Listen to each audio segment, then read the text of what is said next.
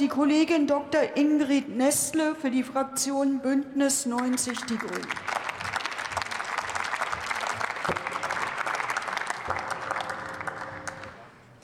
Sehr geehrte Frau Präsidentin, liebe Kolleginnen und Kollegen! Die Ukraine-Krise hat viele dramatische Folgen.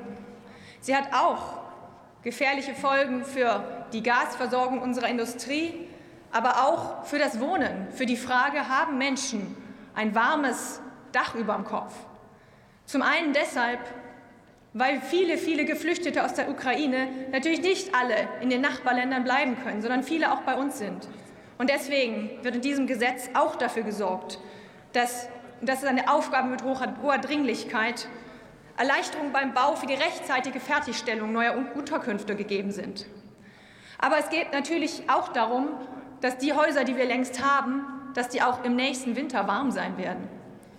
Und auch das ist ein ganz zentraler Bestandteil dieses Gesetzentwurfs. Wie sorgen wir dafür, dass die Gasspeicher zum nächsten Winter tatsächlich gut gefüllt ist, sind, sodass wir guten Mutes in den Winter gehen können? Denn schon letztes Jahr haben wir gesehen, dass die Speicher, die von Gazprom-Töchtern betrieben worden sind, ja, erstaunlich leer in den Winter getrieben worden sind. Russland nutzt unsere Abhängigkeit von den fossilen Energien, um Druck auf uns auszuüben, massiven Druck, und das wollen wir beenden.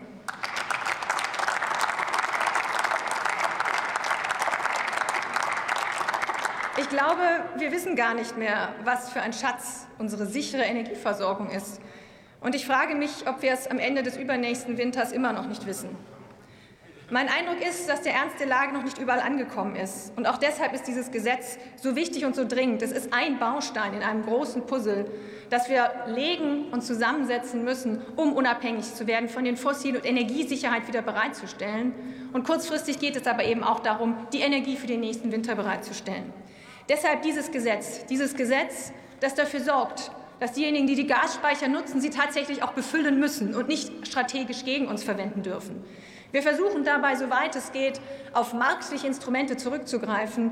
Wir sagen aber, da, wo sie nicht mehr funktionieren, da greifen wir auch regulierend ein, weil die Versorgungssicherheit mit Gas im Winter das höhere Gut ist.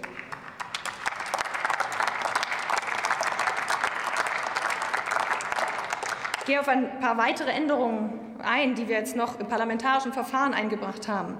Wichtig ist uns auch, dass wenn tatsächlich der Marktgebietsverantwortliche dann auf Kosten der Gaskunden selbst Speicherkapazitäten buchen muss, um diese zu befüllen für den kommenden Winter, dass klargestellt ist, zu welchen Kosten er dies tut, nämlich die durchschnittlich kostengünstigsten Entgelte der letzten drei Jahre.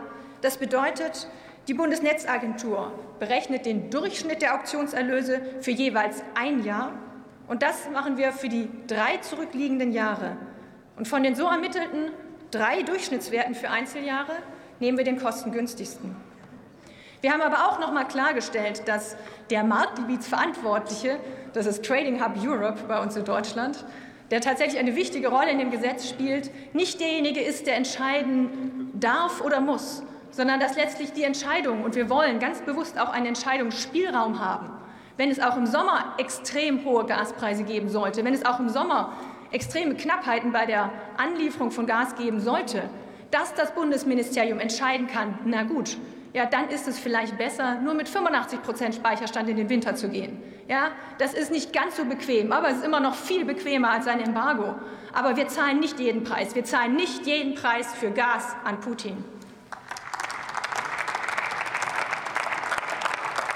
Meine Damen und Herren, ich komme zum Ende.